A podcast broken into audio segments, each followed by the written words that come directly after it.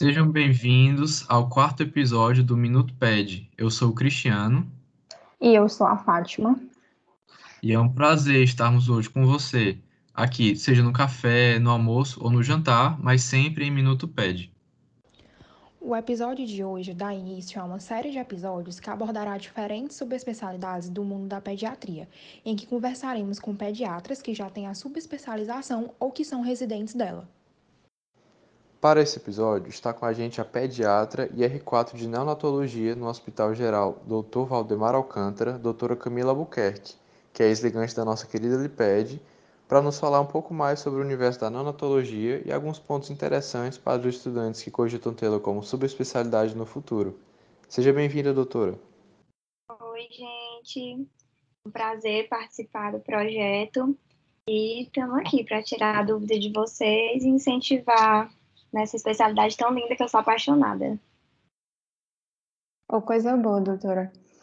Doutora, para a gente iniciar a nossa conversa, é, durante a residência de pediatria, qual foi o momento, ou então o que lhe levou a realmente bater o martelo de que eu quero ter a neonatologia como subespecialidade?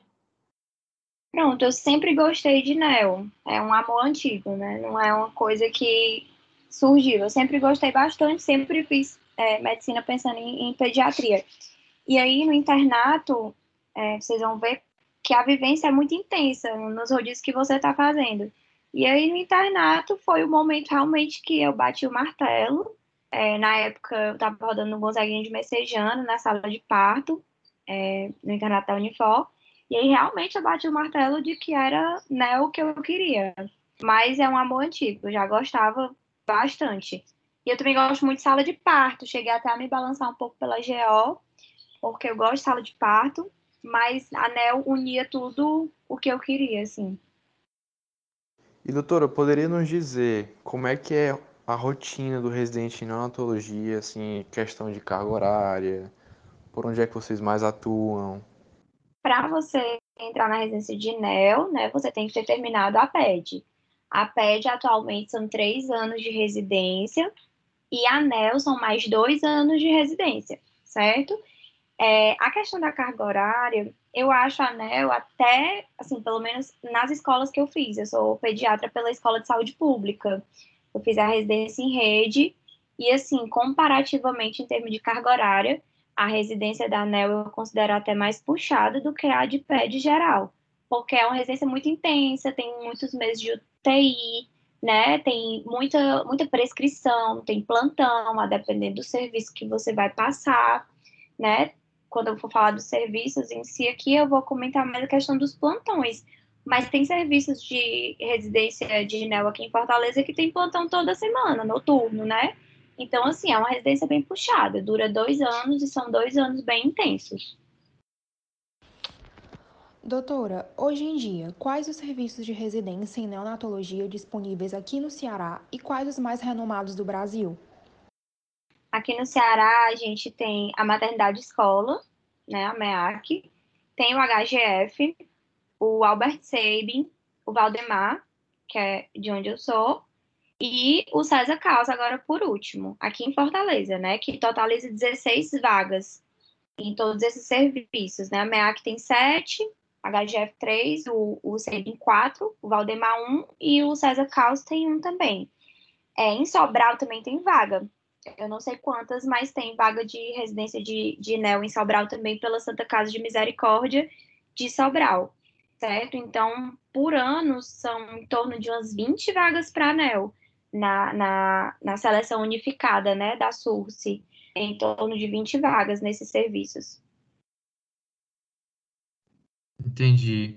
Então, doutora, a mensagem assim, que a gente poderia passar para o público é que vai ter pessoas que vão querer fazer aquela residência fora, mas aqui no estado do Ceará, principalmente, vai ter residências muito boas também, né? O pessoal não vai se decepcionar com o serviço de residência, né?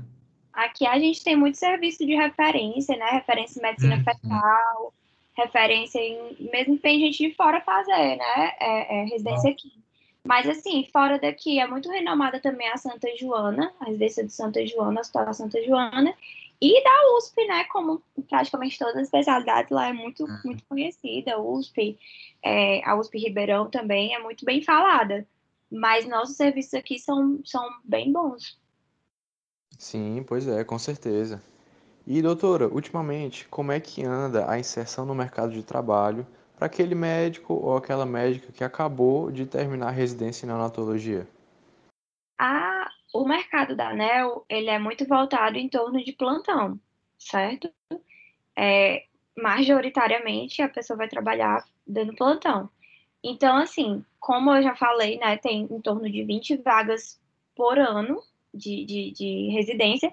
Então, em comparação com as outras especialidades, cardioped, endocrinoped, nefroped, que tem uma, no máximo três vagas, realmente formam muitos NEOs por ano, né? Então, assim, é, isso é um, um, certo problema, digamos, mas ainda tem sim vaga no mercado, tanto que eu comecei a trabalhar já na NEO no começo da minha residência de NEO, então eu não era NEO ainda, né?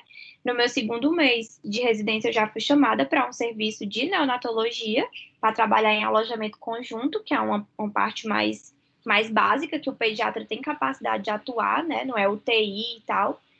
Mas, assim, para você entrar no mercado de trabalho, você tem que ter disponibilidade de final de semana, que geralmente para você pegar escala nos hospitais, você tem que começar pegando o que ninguém quer, né? Que é final de semana. Isso aí é inevitável hoje em dia. Mas tem mercado, sim. Entendi, doutora. E a senhora poderia listar os pontos positivos e negativos sobre a neonatologia para aquele estudante que quer fazer essa residência? Essa questão de, de pontos positivos e negativos é muito pessoal, né? Mas, assim, na minha opinião, é, eu fiz NEL porque eu acho que é uma especialidade muito objetiva, vai muito do que você gosta, né?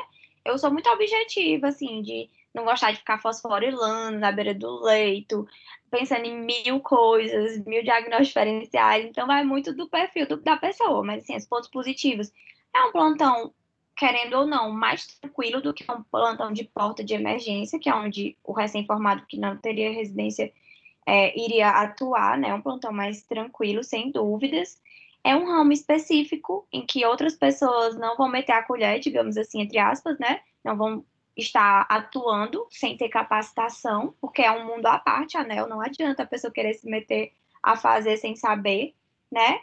A remuneração em si é melhor, um plantão mais bem remunerado do que um, outros plantões por aí. E tem várias áreas de atuação tem muitas opções para você atuar. Não é uma coisa tão monótona, porque tem muitas áreas de atuação.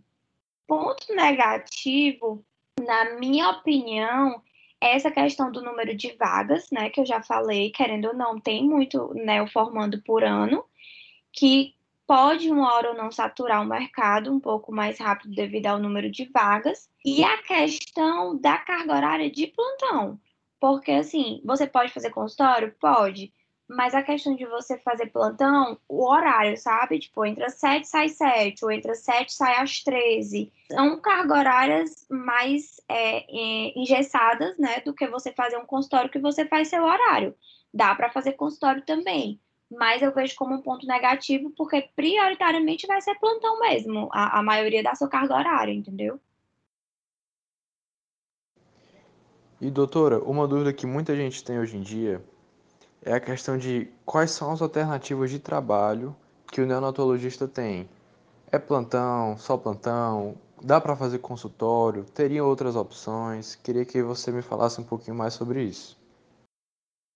Pronto, o neonatologista ele pode atuar né, é, na, no ambiente hospitalar, é, na parte de UTI mesmo, terapia intensiva é, dos bebês, pode atuar no ambiente hospitalar de sala de parto e de médio risco berçário, né, que a gente chama, que são aqueles bebezinhos de risco intermediário.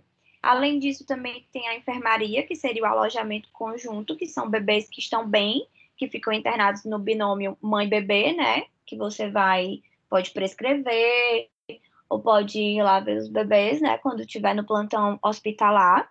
E também tem a parte ambulatorial. Você fazer o segmento dos prematuros, você fazer o próprio, a própria puericultura dos bebês que você recebe na sala de parto. Então, assim, é uma área de abrangência bem ampla. Você pode fazer tanto consultório como plantão. E dentro do plantão tem a opção da UTI, da sala de parto, do médio risco e do alojamento conjunto. Além disso, também tem um ramo particular. Tem muitos neonatologistas que optam por ter vínculo com equipes de obstetrícia e não se prender a plantão, e sim a parto, entende? Em vez de ficar indo para o plantão é, fazer o serviço ali daquele horário, ele se prende a equipes de obstetrícia para fazer partos eletivos e ele sai de casa e vai fazer aquele parto e volta. Então tem essa opção também. Conheço alguns neonatologistas que atuam só nessas equipes particulares de sala de parto mesmo. Muito legal, doutora. Doutora, essa foi a nossa última pergunta. É, foi muito bom, foi maravilhoso o episódio, esclareceu várias dúvidas, inclusive minhas, porque eu estava até conversando com o Cris antes, que é algo que mesmo eu ainda indo para o S6, é algo que eu considero demais, demais a neonato. Eu tive um pouquinho de contato no S3, então desde ali do S3 eu é algo que só vem aumentando, sabe, a vontade, então é, foi muito bom mesmo. E aí, nós queremos agradecer pela sua participação no episódio de hoje sobre esse tema que é muito procurado pelos estudantes de medicina e também pelos que já são formados.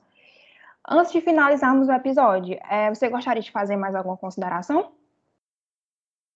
Eu queria me deixar disponível para tirar dúvidas de vocês. Qualquer coisa pode perguntar para mim. Sou completamente apaixonada pela especialidade, não me arrependo. Aconselho demais para você que está aí na dúvida. Aconselho, é maravilhoso. É um ambiente muito gostoso de trabalhar, né? São, são bebês assim que você é impossível você não trabalhar feliz, entendeu? Eu sou suspeita porque eu realmente sou apaixonada, mas é um trabalho mais leve, sabe? É um plantão assim diferenciado, é um clima diferenciado. Então, assim, eu sou apaixonada, recomendo de olhos fechados. Para quem gostar da especialidade, só vem. Pronto, doutora. Muito obrigado mais uma vez pela sua participação no episódio de hoje. E pegando o gancho da fala da Fatinha, é realmente uma subespecialidade muito bonita, né? E por causa desse e de outros motivos que você pontuou muito bem aqui na conversa, é que essa subespecialidade é tão procurada hoje em dia, né? Muita gente quer e com certeza muita gente vai se interessar. E essas dúvidas que a gente tinha hoje foram sanadas da melhor forma possível. Então, gente, por hoje é só. Fiquem ligados no nosso Instagram, LipedNews, para saber mais sobre o nosso podcast e todos os outros projetos de ensino, pesquisa e extensão que a nossa liga está envolvida. Muito obrigada pela atenção, pessoal, e daqui a pouco nos encontraremos novamente.